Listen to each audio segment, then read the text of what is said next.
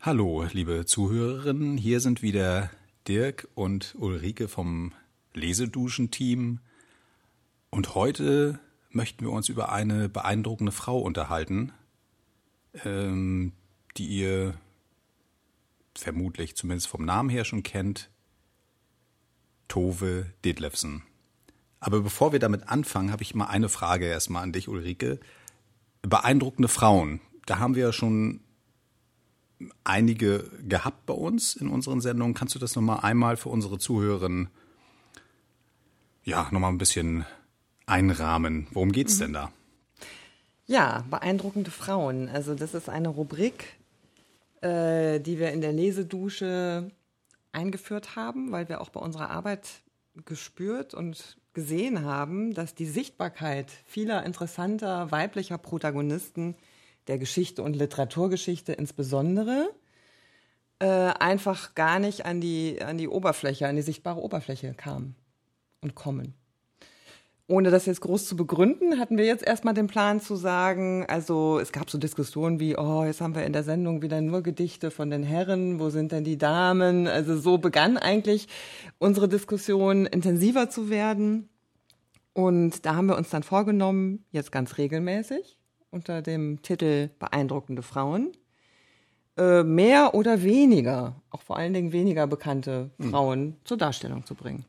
Ja, genau. Also äh, ich kann ja noch mal vielleicht mal sagen, was wir schon, äh, äh, ja, wen wir uns schon vorgenommen haben. Das war, ich glaube, gestartet sind wir, glaube ich, mit, war es die Sibylla Schwarz? Das ist die Barockdichterin, die mhm. so äh, ganz schrecklich äh, äh, jung gestorben ist schon und da sehr, sehr geniale Dichtungen in diesem kurzen Leben mitten in den Wirren des Dreißigjährigen Kriegs zu Wege gebracht hat.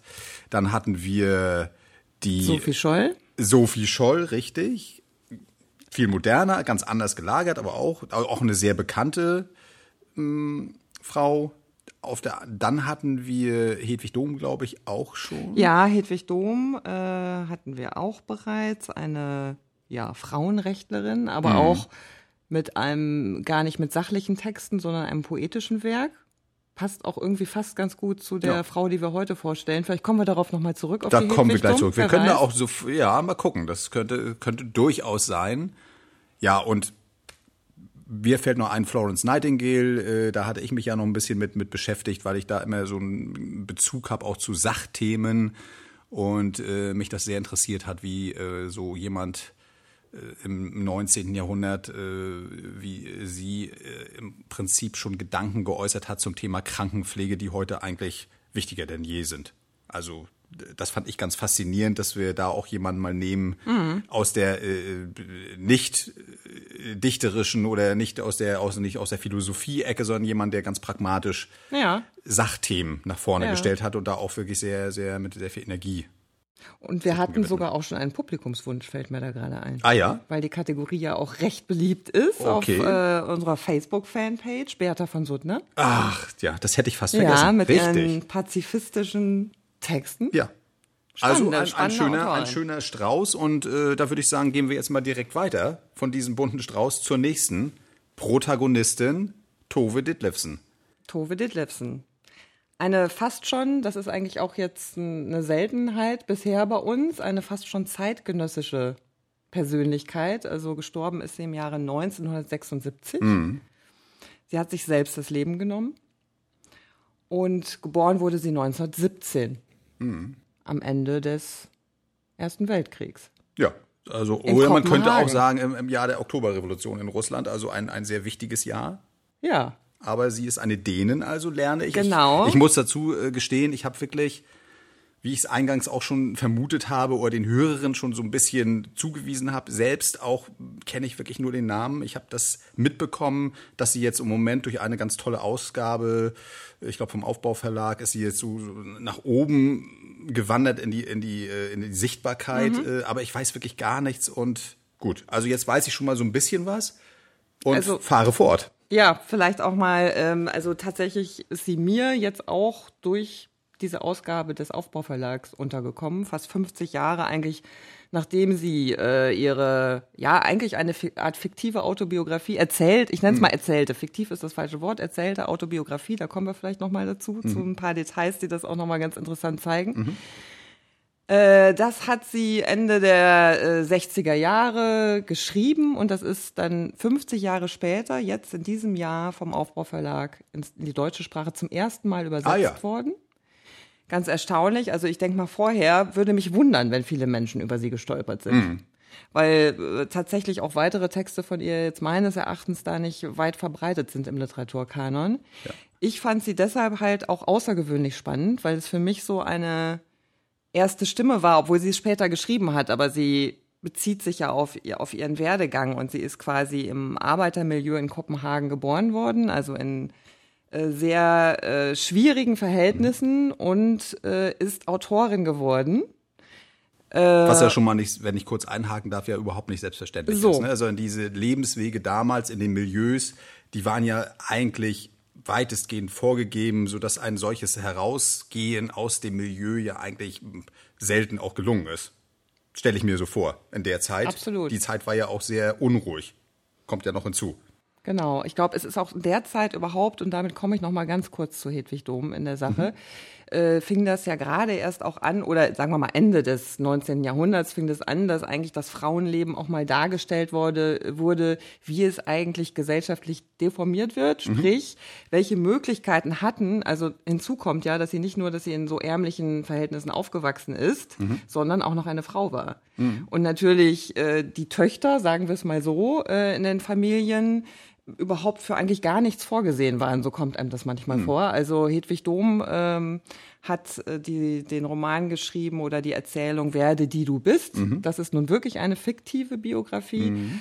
Einer Frau, deren Leben äh, man sich da sehr gut nachvollziehen kann, äh, wenn man es liest, wie das Leben eigentlich an, an ihr vorbeigegangen mhm. ist. Also es erwacht das Bewusstsein, das kann ich so mitnehmen, um also im 19. Jahrhundert, im späten 19. Jahrhundert, äh, dieses Bewusstsein äh, bei äh, Frauen zunächst wahrscheinlich aus den gehobenen Ständen, später auch verbreitert sich das Ganze mit der Frauenrechtsbewegung, dass es einfach überhaupt erstmal in Frage gestellt wird, warum ein Lebensweg einer Frau grundsätzlich anders sein muss, angeblich, als der Lebensweg eines Mannes. Das ist genau. ja schon mal sehr interessant. Heutzutage können wir uns das nicht mehr vorstellen. Damals war es so. Und äh, auf, auf dieser Basis, jetzt kommen wir wieder zurück zu mhm. der Tove, ähm, ist das schon erstaunlich, gerade in dieser Zwischenkriegszeit, sag ich mal. Also ne, du sagtest ja 1917 ist sie mhm. geboren, wächst also rein in diese Totalkatastrophe eigentlich, in einer mhm. Arbeiterfamilie ohne irgendwelche, also wahrscheinlich mit einem sowieso schon knapp ausgestatteten Lebensunterhalt, mhm. äh, wächst in diese Katastrophen, in diese Kriegszeit rein, mhm. äh, davor schon Inflation und alles. Äh, ja, wie wie, wie, wie kann man sich das vorstellen? Wann fängt sie denn überhaupt an mit diesen Sachen? Ist das sehr früh schon oder kommt das später, das Schreiben, sich mhm. das Beschäftigen? Wie ist das bei ihr? Äh, also es fängt sehr früh an, in der Kindheit. Ah, also ja. das äh, Werk ist ja auch eingeteilt, Trilogie sagt er schon, in drei Teile. Mhm. Und äh, betitelt sind die Teile mit Kindheit, Jugend, Abhängigkeit. Und jedes hat eine eigene Perspektive auf ihr Tun. Mhm. Und die Kindheit hat eine Perspektive darauf, wie es ihr eigentlich unmöglich war, äh, ihrem äh, Leben in der Gefangenschaft ihrer Kindheit zu entkommen. Mhm. Ihr das aber in gewisser Art und Weise gelang über das Schreiben. Das heißt, sie baut sich so eine kleine Tor, kann man sich das so vorstellen, ein mhm. Tor auf, um in andere Welten, es muss ja jetzt keine Fantasiewelt sein, aber schon ist es für sie ein Ventil. Kann man das so sagen? Es ist für sie äh, eine Möglichkeit, überhaupt äh, Gefühle zum Ausdruck zu bringen. Ah, ja. okay. Also so würde ich es mal mhm, formulieren. Gut. Also deswegen fängt sie meines Erachtens auch mit Lyrik an. Mhm. Nicht nur, weil das vielleicht auch erst so einer Gefühlsebene in der Kindheit entspricht, sondern mhm. auch, weil es bewusst darum geht, sich zu spüren. Mhm. Weil sie konnte sich in ihrer Kindheit, das wird auch relativ klar in diesem äh, Teil der Trilogie, mhm. äh, war es ihr fast, war es ihr nicht möglich, sich zu spüren, weil sie äh, im Prinzip für ihre Familie unsichtbar war, bis darauf, mhm. dass sie möglichst dafür sorgen sollte, äh, dass sie dazu beiträgt, dass die Familie irgendwie ihre Miete bezahlen kann ja. und ähnliches. Das ja. alles aber ohne eigenes Zimmer, mm. ohne einen Job, den sie sich mm. vielleicht vorgestellt hat. Also so ähnlich muss man sich das dann ja. vorstellen. Ja, gut. Dann lass uns mal springen, äh, gehen wir mal in die Jugend rein, äh, nochmal kurz zeitlich nur mal so, dass ich das immer so ein bisschen vor Augen habe. Also Jugend bei ihr, sagen wir mal 20 oder 18 mhm. oder 20, da ist der Zweite Weltkrieg gerade zu Ende. Äh, nee, das stimmt nicht. Jetzt habe ich mich total verrechnet. Ja. Nein, da sind wir vor dem, kurz vor dem Zweiten Weltkrieg. Ähm, muss auch sagen, dass ich Dänemark auch nicht so gut kenne. Ja. Aber wie, wie, wie kann man sich das vorstellen? Sie, sie, also bricht sie dann aus oder läuft das erstmal, ist das wirklich so ein Parallelleben? Sie geht mhm. so ein bürgerliches Leben, geht da so rein als junger Mensch und ja, hat parallel das Schreiben?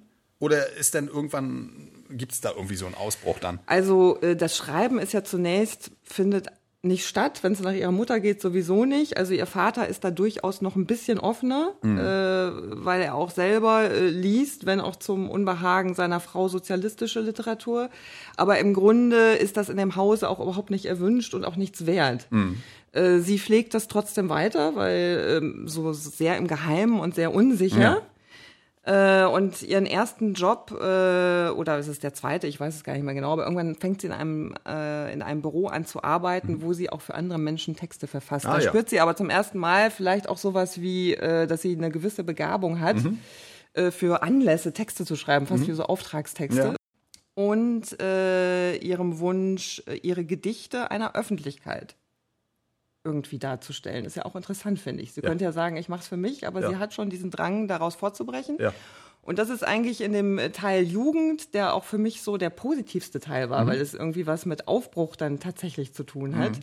Aber ihr gelingt dieser Aufbruch dadurch, dass sie sich mit, äh, äh also in verschiedene äh, Beziehungen stürzt. Also die erste Ehe ist zu einem ähm, Verleger, der sie sozusagen dann, äh, die Beziehung ist mit einem Verleger, mhm. den sie dann auch heiratet und der unterstützt ihre Veröffentlichung. Das ja. heißt, der verhilft ihr sozusagen, äh, ihre Stimme öffentlich zu machen. Mhm. Und da beginnt dann das, was dann in dem dritten Band Abhängigkeit fortgesetzt wird. Mhm. Also. Das heißt, Jugend, das würdest du jetzt so sagen, aus der, äh, in der Rückschau, da ist das Leben noch irgendwie offen? Mhm. Sie, sie findet diesen Weg, sie findet da ja. so, auch so eine Lücke eigentlich, äh, erstmal überhaupt äh, zu schreiben, so äh, habe ich das verstanden. Und mhm. hat dann durch diese Be Lebenspartnerschaft, diese erste wichtige, ja. äh, findet sie einen Unterstützer, der ihr wahrscheinlich ja auch dann sagt, das ist gut. Das ist, also mhm. du kannst das wirklich, das brauchst du ja auch, gerade weil du es auch genau. gestellt hast, sie kommt aus einem genau. Milieu, wo das überhaupt keinen Wert hat. Da musst du ja auch jemanden haben, so stelle ich es mir jedenfalls vor. Äh, äh, Internet gab es damals noch nicht, also musst du persönliche Beziehungen haben, um eine Rückmeldung zu kriegen zu der äh, Qualität deiner Texte und du brauchst ja auch irgendwie eine Bühne. Das heißt, das mhm. hat er ja auch geliefert, dass du sie jetzt irgendwo entweder vielleicht mündlich das vorträgt, vielleicht gab es da so eine Art, äh, weiß ich nicht, Vereine, sowas wird es da ja wahrscheinlich auch gegeben haben, oder dass sie auch schriftlich publiziert, Zeitschriften, Zeitschriften das sind ja so diese üblichen, genau. diese üblichen Zugänge, um so, so ein bisschen diese Bekanntheit genau. aufzubauen. So geht's ja meistens los dann für junge äh, Schriftsteller und oder Schriftstellerinnen. Äh, also insofern sieht das da alles dann noch äh, rosig aus. Du sagtest jetzt aber, das ist dann irgendwann stößt das an Grenzen. Hat das was damit zu tun, dass die Zeit einfach noch nicht so weit ist? Also wie wir das ja auch bei den beeindruckenden Frauen oft erlebt haben. Mhm. Es stößt da so, je, so ein Charakter dann irgendwann in, in Grenzen, an Grenzen, die mhm. einfach die gesellschaftliche Umgebung mhm. setzt. Ist eine interessante Frage, ne? Also äh, stelle ich mir jetzt tatsächlich zum ersten Mal, mhm. wo du sie mir stellst. Und äh, ich könnte mir aber vorstellen, dass ein entscheidender Punkt tatsächlich ist in dieser Rollenfrage, dass es schwer erreichbar Vorbilder gibt. Ich meine, überleg mal, wie das heute ist. Mhm. Also äh, ist jetzt zwar ein sehr großer Sprung, ja. aber es gab ja auch einen Weg dahin. Natürlich. Da hast du Beispiele auch in der Öffentlichkeit betrachten können, heute im Extrem. Mhm. Nehmen wir mal die ganzen mhm. Social-Media-Kanäle. Klar äh, wo du Vorbilder betrachten ja. konntest. Ne? Und ja. sie gehörte jetzt sicherlich zu einem eher kleineren Kreis und war sich, hatte aber Schwierigkeiten, ihre Rolle überhaupt zu erfüllen. Also mhm. wenn überhaupt hätte sie dann zu einer Art Role Model, wie man das heute so schön ja. neuhochdeutsch nennt, werden können. Mhm. Und das kann schon sein, dass das sie tatsächlich begrenzt hat, weil mhm. sie gedacht hat, sie braucht äh, Halt in diesen Beziehungen, die mhm. sie geführt hat. Mhm um ihr Leben verwirklichen zu können. Das Ja. ist nur leider komplett nach hinten losgegangen, weil es kam natürlich mit ins Spiel, äh, dass sie schwanger geworden ist. Sie hatte auch Schwangerschaftsabbrüche im Übrigen, weil sie sich der, dessen überhaupt nicht in der Lage gesehen hat. Am Ende hat sie drei Kinder. Ja. Ähm, und sie hat sogar einen psychotischen Mann, also sie hat auch ein Händchen für toxische Beziehungen. Das heißt, äh, sie wird da quasi in eine Abhängigkeit, in eine Tabletten- und Rauschgiftabhängigkeit getrieben. Das heißt, dieses Wort Abhängigkeit ist durchaus wörtlich zu nehmen dann auch Ja. äh, in dem Sinne. Äh, da ist sie nie wieder richtig von losgekommen. Sie hat am Ende einen Ehemann gehabt, der sie ein bisschen ins ruhigere äh, in die ruhigeren Gewässer äh, führen konnte. Aber ihr ist das eigentlich geblieben, dass sie immer versucht hat, irgendwo Halt zu suchen. Das ging dann, dieser Halt, den hat sie nicht in ihrer, in ihrem literarischen Schaffen gekriegt. Sie hatte drumherum keinen Halt. Ich glaube, das ist ihr auch dann nachher zum Verhängnis geworden, leider. Mhm. ja. Weil ich glaube, es hätte auch ganz anders laufen können. Also Naja. deswegen deine Frage auch berechtigt, Ja. wie kommt es denn eigentlich? Natürlich, dazu? das hängt ja auch damit zusammen, das merkst du ja auch, das, also für, für mich fühlt sich das sehr kleinräumig an, muss ich sagen. Also insgesamt, dieses Leben, das ist sehr lokal. Irgendwie. Äh, Vermutlich ist sie auch, ich weiß nicht, vielleicht ist sie die ganze Zeit immer nur in Dänemark gewesen, also im weitesten Sinne äh, Kopenhagen und drumrum irgendwie. Äh, Dann hat sie natürlich nicht wahnsinnig viele Möglichkeiten, da auch äh, jetzt verschiedenste Leben zu leben, sondern ich, so stelle ich es mir vor. Sie kommt da raus aus dieser Arbeiterwelt, kommt rein in diese Zirkel, nenne ich das mal so in, eher auf persönlicher Ebene, so eins zu eins. Beziehungen, Männer natürlich in der Zeit, ich hatte es ja vorhin schon gesagt, also wenn sie jetzt ein bisschen älter sind, dann sind wir halt, dann kommt der Krieg dazwischen, dann sind wir im Nachkrieg mit allem, diese Nachkriegszeit, die ja sehr, auch wieder sehr äh, belastend ist natürlich auch, also auch, auch die Rollenverständnisse, das ist ja alles noch sehr klassisch. Du sagtest, sie hat sich ähm, das Leben genommen drei- 1973, glaube ich. Äh, 76. Äh, 76, also da, da ist halt dieser große Umbruch, 68 da ist sie ja schon durch. Also sie ist ja eigentlich eine Generation, wenn ich auf meine Familie gucke, das ist ja eigentlich meine Großelterngeneration, also noch vor dieser äh, Aufbruchsgeneration. Äh, und das passt natürlich sehr gut, dass sie also wirklich überall, so stelle ich es mir vor, äh, Zäune und, und, und, und Pfeiler und Grenzen um sich rum äh, hat und deswegen äh, diese Abhängigkeit, die du ja immer wieder Ja. äh, nennst, spürt es das überall, sucht sich diese Beziehung, kann da aber auch nicht raus. Das wird ja von Männern wahrscheinlich auch ausgenutzt. Kann man sich äh, Äh, das sicherlich fügt, vorstellen. Fügt sich alles. Äh, Ne? Und insofern ist das ja fast schon, also mir tut das ja. auch irgendwie leid, wenn du mir das jetzt so erzählst, muss ich sagen. Das nimmt mich auch irgendwie mit, dass du, das ist irgendwie eine Chancenlosigkeit, ne? So klingt es für mich. Irgendwie schon. Also äh, du sie, aber kommst eine, eigentlich raus. dass das wirklich, was dann wirklich dabei auch ähm, traurig hinterlässt, Mhm. ist, dass es eigentlich auch so eine äh, fast selbstgewählte Chancenlosigkeit Mhm. ab einem gewissen Zeitpunkt ist. Also, dass sie quasi da nicht rauskommt, dass sie in sich selbst nicht spürt, dass sie was wert ist. Ja. Ja. Also Gut, das- das, äh, ist dann so eingebrannt wahrscheinlich, Ja. dass du da wirklich nicht mehr sagen kannst, ich fange noch mal irgendwie, ich stelle den Schalter mal irgendwie um, das geht nicht.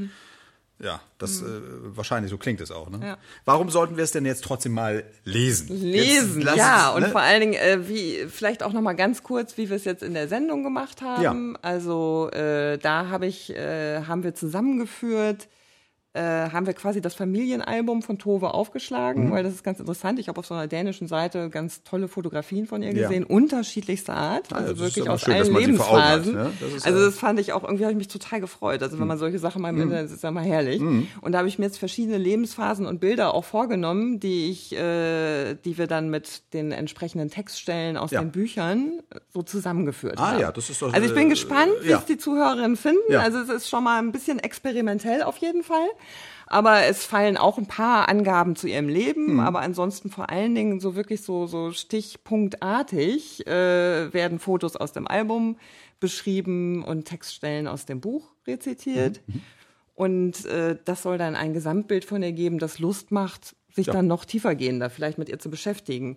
Auf jeden Fall muss ich sagen, die Lektüre des Buches, das wird man dann auch hören an den ausgewählten Textstellen. Also man, man liest heraus einfach, dass sie Lyrikerin ist. Das Mhm. gefällt mir daran so gut. Also es sind alles drei sehr kurze Bändchen, Ja. sehr kondensiert, sehr intensiv somit auch, sehr unterschiedlich, aber da spürt man einfach auch die Lyrikerin. Also große Freude, das klingt zu doch, lesen. Das klingt doch schon mal gut. Also da würde ich doch sagen, ein, ein schöner äh, Schlussakkord war das eben. Äh, ich höre auf jeden Fall rein und ich hoffe mal, dass es für die Hörerin auch was da äh, äh, was ist. Ein, ein, ein neuer Edelstein in unserer Reihe beeindruckende Frauen. Ja, Tja, also dann viel, Viel Spaß beim Freude. Hören und bis zum nächsten Mal. tschüss.